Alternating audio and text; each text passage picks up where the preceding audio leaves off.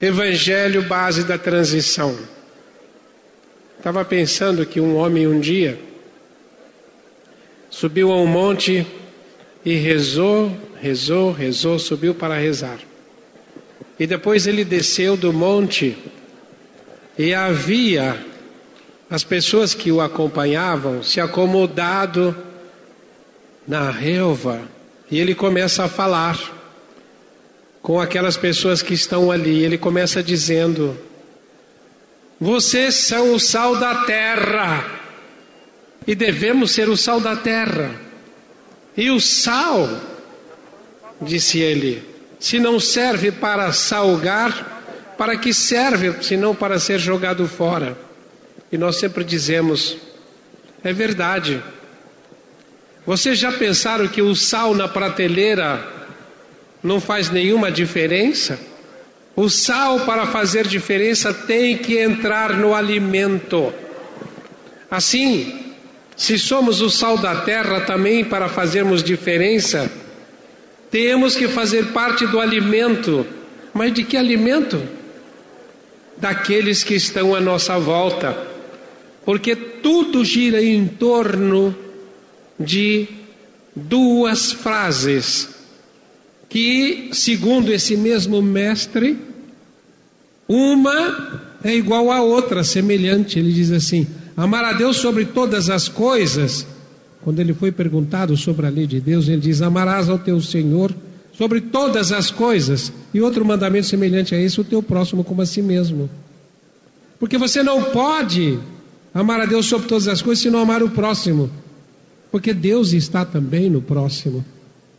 Então, para você ser o sal da terra, você precisa fazer parte do alimento das pessoas que estão à sua volta, para que a sua própria vida tenha sabor, para que a sua própria vida seja um exemplo que alimente as pessoas que estão à sua volta.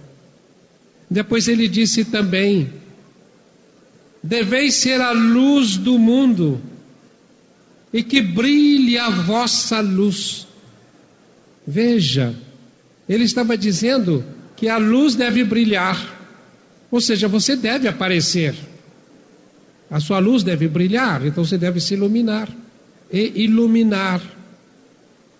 Mas é preciso que a luz apareça como aparece a luz dele porque um dia ele foi defrontado com uma tentação de alguém que dizia: Pula do alto do templo, vão te aplaudir demais, vão bater palmas para você, você vai ser ovacionado. Ele disse: Não tentarás ao Senhor teu Deus, porque não é para mim que eu tenho que brilhar. Não sou eu quem tenho que brilhar, ele diz que brilha a vossa luz para que os homens vendo as vossas boas obras, é o que nós temos que fazer. As boas obras, glorifiquem a vosso Pai que está nos céus. E se você é a luz, a luz precisa ser colocada no ponto mais alto da casa, não deve ser escondida. E por que, que a luz não deve ser escondida? O que, que é colocar a luz sob o alqueire ou sob o velador? É porque quando nós decidimos renascer, nós fazemos um propósito no plano espiritual, muitas vezes até um propósito arrogante, porque nós falamos, vou descer na matéria e vou espiritualizar o ar que eu respirar, as pessoas que passarem pelo meu caminho, porque eu sou o Espírito eterno e a matéria não passa de uma tentação para mim de uma tentação que vai me fazer esquecer da espiritualidade, de que eu sou o Espírito eterno, vós sois deuses e o reino de Deus está dentro de vós. A matéria vai tentar fazer isso comigo, mas eu não permitirei. Eu farei brilhar a luz, a luz que eu sou. E aí você desce, reencarna e a matéria diz: ha, ha, ha. Eu vou materializar você. É atrás de coisas materiais que você vai ficar. Você vai se esquecer completamente de que você está aqui para enfrentar um desafio. O desafio de se opor à matéria e de fazer com que a luz brilhe aqui, a luz que você é. Então, isso é colocar a luz no ponto mais alto da casa, mas nós escondemos a luz embaixo do velador e começamos a correr atrás das coisas materiais. Durante séculos, então nós estamos atrás da fortuna. Ele também foi tentado, a terceira tentação, quando diz: Olha, tudo isto, os reinos da terra eu te darei, se você prostrado me adorar. E ele respondeu: Vai-te, está escrito, só o teu Senhor adorarás, só a ele servirás. Ou seja, você precisa espiritualizar a matéria. Todos nós passamos por essas tentações. Transforma a pedra em pão. Ou seja, transforme a matéria no seu alimento. Não só de pão vive o homem, mas de toda a palavra que sai da boca do Senhor. Então, do espiritual que nós temos que nos alimentar. Se fizermos isto, aí sim estaremos fazendo brilhar a luz no ponto mais alto da casa para que possa iluminar a todos. Mas, se transformarmos a matéria em pão e começamos a viver da matéria, começamos a viver das coisas do mundo, nós nos esquecemos da luz que deve brilhar. E aí, o que é que vai acontecer? Nós levamos um susto quando passamos para o outro lado. O susto que levaria o rico insensato que estava com um problema muito grande, porque ele tinha uma fortuna imensa dentro de um barracão e o barracão estava pequeno porque ele tinha uma safra que precisava colocar no barracão. Que problemão, não?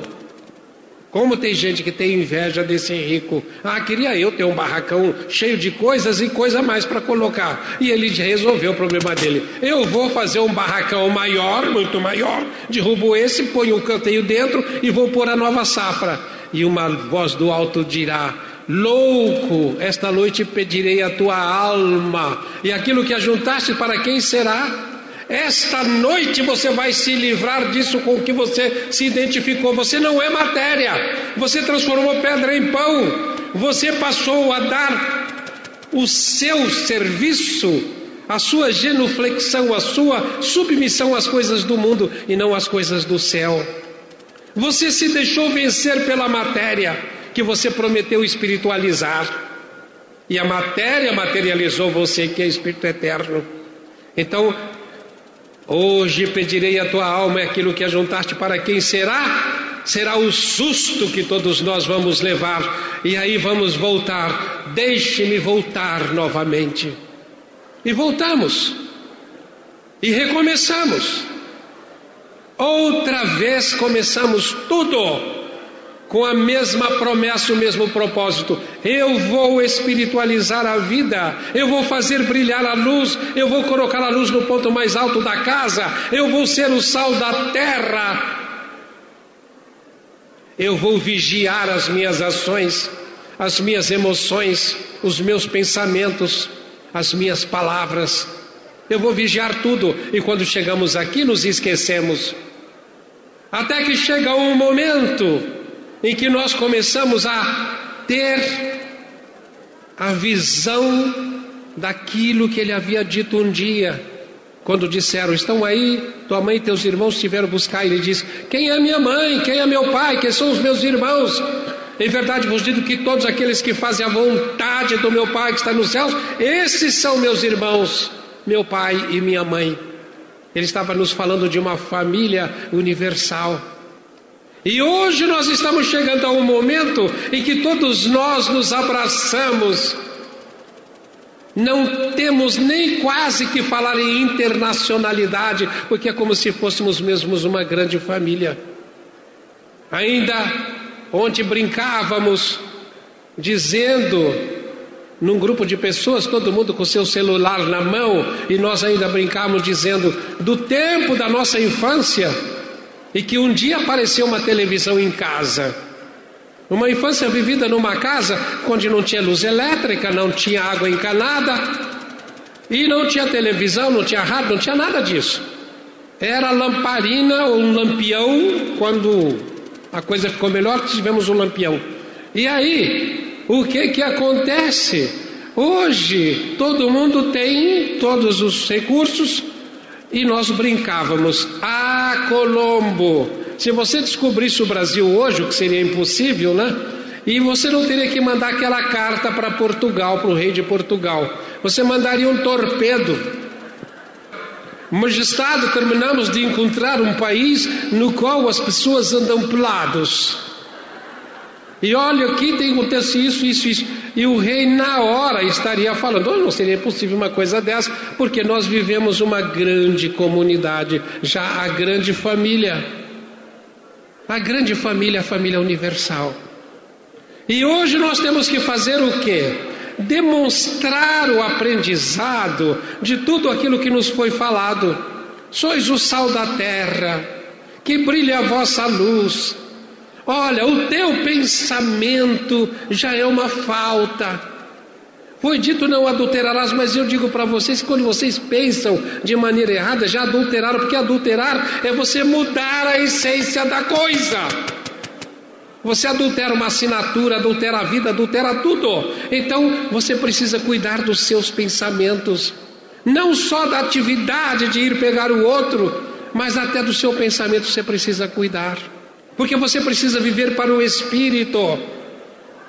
Foi dito que você devia retrucar ao outro que o outro fizesse com você, porque você se sente separado. Mas se você tiver a consciência de que você é uno com o outro, que tudo aquilo que fizeres ao teu semelhante a você que você está fazendo, que aquilo que você quer que você faça a você, você deve fazer para o outro, e que você não deve fazer o outro que não quer que você faça a você, você vai ter a consciência de que você e o outro são como que um só nós somos um. Então você vai viver de maneira diferente e vai ser capaz de oferecer o outro lado da face, de andar uma segunda milha, de perdoar 70 vezes sete. E nós começamos a sentir tudo isto agora. Muita gente começa a sentir, a viver o Evangelho do Mestre, mas muita gente ainda está distante disto. Mas a escola chamada Terra já não permite mais que haja cursos primários. Estamos chegando ao ponto em que não há mais lugar, não há mais sala para curso primário, em que você possa ficar aqui como se você fosse ainda índio. Os índios estão, aqueles que são indígenas, estão vindo para a civilização, estão virando seres como nós, Hoje fala-se tudo em inclusão, mas quando se fala em inclusão, nós pensamos no antônimo que é a exclusão. Você não pode incluir no curso universitário as crianças do jardim da infância. Você não pode incluir no curso universitário aqueles que estão ainda no curso primário ou fundamental. Então eles precisam sair, precisarão sair e ir para outras salas, outras escolas. Precisamos outros lugares onde possamos colocar esses alunos retardatários ou rebeldes e que merecem todo o nosso carinho e a nossa consideração. Temos que ter essa compreensão. Então, o que que fazemos? Criamos essas escolas em outros bairros que no caso do nosso sistema são outros planetas. A nossa própria escola, na qual nós estamos estudando e que está no ponto de ser hum, sofrer uma mudança de grau, já foi um dia um arrabalde do universo, recebendo crianças retardatárias de outros planetas, de outras escolas. E estamos chegando ao momento, agora que é chamado de transição. O, a transição é o ponto de inflexão no qual nós temos que prestar atenção para dar a volta. O ponto de inflexão, dizemos nós, é o ponto do filho pródigo, quando no fim da viagem ele diz assim: O que foi que eu fiz da minha vida? Olha, Na casa do meu pai, os servidores, ou seja, aqueles que obedecem, que servem, que têm humildade, que diz sim, Senhor, são tratados melhor do que eu. Eu não ouvi quando ele dizia: quem se fizer humilde será exaltado, quem se exaltar será humilhado. E eu disse: Pai, me dá minha herança que eu quero cair no mundo. E ele me deu a herança. Meu Deus, eu preciso voltar para casa. Muitos estão voltando para casa, mas muitos ainda estão pedindo: Pai, me dá minha herança. O Pai vai dar mas você vai para uma escola distante, porque aqui não haverá mais criadores de porcos, nem alimentadores de porcos, já não haverá mais, não haverá mais essa função que é você viver de energias inferiores, alimentando seres inferiores que vivem das suas energias também. Então você não terá mais aqui a função de você não poderá mais alimentar porcos. Então você terá que ou ir voltar para casa, submeter-se, ou se não você tem que ir para muito longe, aonde ainda há criadores de porcos e alimentadores de porcos. Nós precisamos, eu preciso de tomar a decisão. Vou voltar para casa, é o ponto de inflexão. E vou pedir não vou exigir mais. Agora serei humilde e direi: Pai, pequei contra os céus e contra ti, aceita-me de volta na tua casa como o mais humilde dos teus servidores. Vai ser uma surpresa para mim se o meu pai me aceitar, mas o meu pai é bondoso, ele é todo amor. E o pai não espera o filho na varanda, de peito erguido e nariz empinado, ele desce e vai ao encontro do filho. O filho se jorra aos pés do pai e o pai levanta o filho, porque quem se faz humilde será exaltado. Põe o um manto sobre o filho, porque o pai é o bom pastor. E põe o anel do dedo do filho, tira o anel do dedo e põe no dedo do filho, porque o pai faz aliança com o filho para que ambos possam dizer: como o mestre na última prece, quando lhe disse: Pai, eu peço por eles, para que eles sejam uns entre eles, como eu sou um contigo. Porque se eles forem um entre si, serão fraternos uns com os outros. Ah, que coisa maravilhosa! A gente tem que passar por muitas provas na vida inclusive pela prova da obsessão, até no ambiente desse. Tem um espírito obsessor que volta e meia vai ali embaixo e levanta uma prova assim, dez minutos, cinco minutos, né? E como é que faz? Né? E nós temos, veja só, temos que ser submissos também a isso. Sabermos o que temos que fazer. Temos só cinco minutos para dizermos a vocês o Evangelho como base da transição. Não há outro caminho. O Evangelho como base da transição. Não há outro caminho.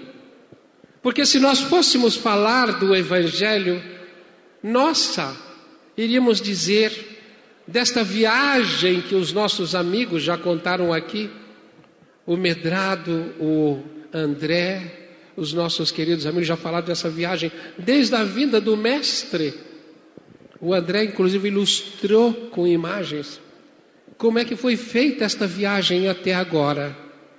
E nós diríamos: olha, lá naquele sermão que ele fez para aquelas pessoas, ele disse também: a lei não passará dela nem um só jota, um só tio, até que tudo seja cumprido. Ou seja, terão que aprender aquilo que foi disposto pelo reitor da universidade cósmica, que é o Pai Celeste. Tereis que aprender tudo. Dali não passará um só jota, um só tio, até que tudo seja cumprido. Que lei? A lei que está escrita na consciência de cada um. E que lei é esta? Você é luz e que brilhe a vossa luz. Vós sois deuses e o reino de Deus está dentro de vós. Não o procureis fora em nenhum outro lugar, porque o reino de Deus está dentro de vós. É de você que você deve procurar. E olhe, cuide do seu semelhante, ame o teu próximo como a ti mesmo, porque você não tem outra saída. Isso não é um mandamento, é uma declaração de realidade cósmica universal da qual ninguém pode sair. Você ama o seu semelhante como você se ama. Não tem saída, porque você e o outro são também um, como ele pediu. E o outro não passa de um espelho seu. Você não se encontra com ninguém no mundo a não ser com você mesmo, que você põe nos seus semelhantes através da projeção. E o seu semelhante é o espelho, mas é um espelho bumerangue, faz voltar tudo que você põe lá. Então, se você dá amor, você recebe. Se você põe o que não deve, você recebe o que não quer. E fazendo isso, aprende, cria sofrimento.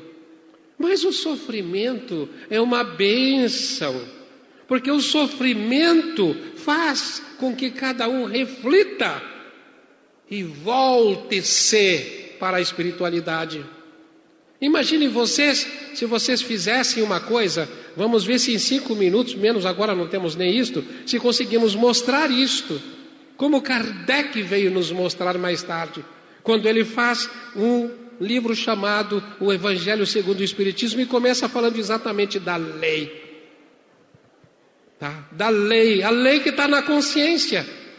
E essa lei que está na consciência, que ele elenca falando dos dez mandamentos, do que veio depois falar Jesus Cristo e daquilo que veio depois o Espiritismo falar, ele fala da lei que está na consciência. Mas nós temos que viver essa lei para quê? Para que o Cristo possa reinar. O reinado do Cristo é o reino do amor e dessa lei expressa nos nossos comportamentos. Amor a Deus sobre todas as coisas e o próximo como a si mesmo. Então o Cristo não terá mais que dizer, como está no segundo capítulo: Meu reino por hora não é deste mundo. Como ele disse a Pilatos: Sim, eu sou rei, mas o meu reino ainda não é deste mundo. Está chegando o momento de ser.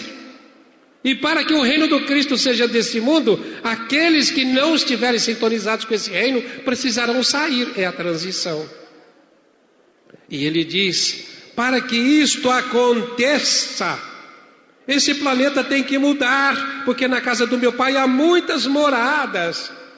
É o terceiro capítulo. E essas muitas moradas, uma é uma escola primária, outra é secundária, outra é escola superior. São mundos de níveis diferentes. Mas para chegar a esse nível de que o meu reino seja deste mundo, é preciso renascer muitas vezes. Portanto, ninguém vai ver o reino do céu se não nascer de novo, que é o quarto capítulo. E o que liga uma vida a outra? O sofrimento derivado dos erros cometidos, mas esse sofrimento traz consciência. Portanto, bem-aventurados os aflitos, porque eles serão consolados com o conhecimento da verdade. Os aflitos, o quinto capítulo, e a verdade, o sexto, o consolador prometido.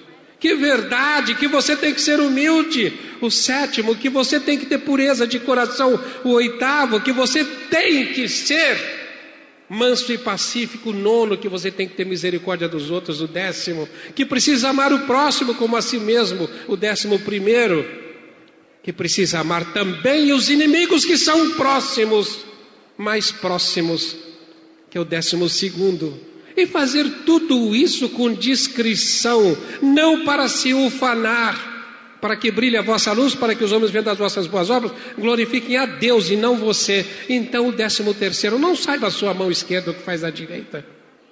Onde você aprende tudo isto? Por isso nós temos que ter pai e mãe, temos que ter uma família. E você precisa então, décimo 14, honrar pai e mãe para ter uma dilatada vida sobre a terra. A obsessora mudou agora, agora é outra, né? Ter uma dilatada vida sobre a terra. Honrarás a teu pai e tua mãe. E você fazendo isso em casa, você aprende acima de tudo o quê? Que você tem que ter amor. E amor se expressa em caridade, porque fora da caridade não há salvação, é o décimo quinto capítulo. E no décimo sexto você vai aprender que você não pode servir a Deus e servir ao mundo, aquela opção que você tem que fazer. Por quê? Porque você está querendo ser perfeito como vosso Pai do céu é perfeito, que é o décimo sétimo. E você é convidado para isso, mas muitos serão convidados, mas poucos os escolhidos, porque nem todos responderão da mesma maneira. Mas se você tiver consciência, você pode dar o passo certo. Para isso você precisa ter a fé que transporta montanhas, que é o décimo nono. E se você faz isso, não importa o momento que você chega, porque os trabalhadores, ainda que cheguem na última hora, você só precisa aprender a amar. E quando você fizer isto, você vai conseguir receber o mesmo salário do outro. Mas você precisa saber quem é que te convida. Você não pode dar ouvido aos falsos profetas, que é o vigésimo primeiro. Não pode dar ouvido aos falsos profetas. O que eu faço profeta? Aquele que quer separar você do seu semelhante e separar você de Deus. Não separe o homem o que Deus uniu. E para isso você precisa saber que o Salvador, quando veio trazer a salvação, ele o fez como uma lição que temos que aprender, não em nosso lugar, dizendo: Olha, eu carreguei a cruz sem me queixar, portanto, quem quiser vir após mim, tome a sua cruz e siga-me. Quem não deixar pai e mãe por amor de mim não é digno de mim. Portanto, a transição e o Evangelho como base da transição, ele vai dizer aqui, né? Deixe pai e mãe. É o 23 capítulo que o Kardec chama de moral estranha, que é não deixar pai e mãe. E você, para deixar pai e mãe, você vai fazer o quê? Você vai fazer aquilo que eu chamo de TBC, que é o mandamento zero de todas as religiões. E o que, que é TBC? Eu peço desculpa porque eu não vou poder falar aqui, que vão falar que eu sou desbocado se eu falar aqui. TBC é tire a bunda da cadeira, mexa-se. E para fazer isto, você precisa buscar, fazer o pebubá. Buscar e achareis, né? Pedi e dar-se-vos-á, buscar e achareis, batei e abrir-se-vos-á. Se fizermos isto, teremos incorporado o Evangelho do Cristo nas nossas ações e o Evangelho então será uma base para uma transição tranquila e gostosa, porque teremos feito isto com amor em nossos corações. Que Deus nos abençoe a todos.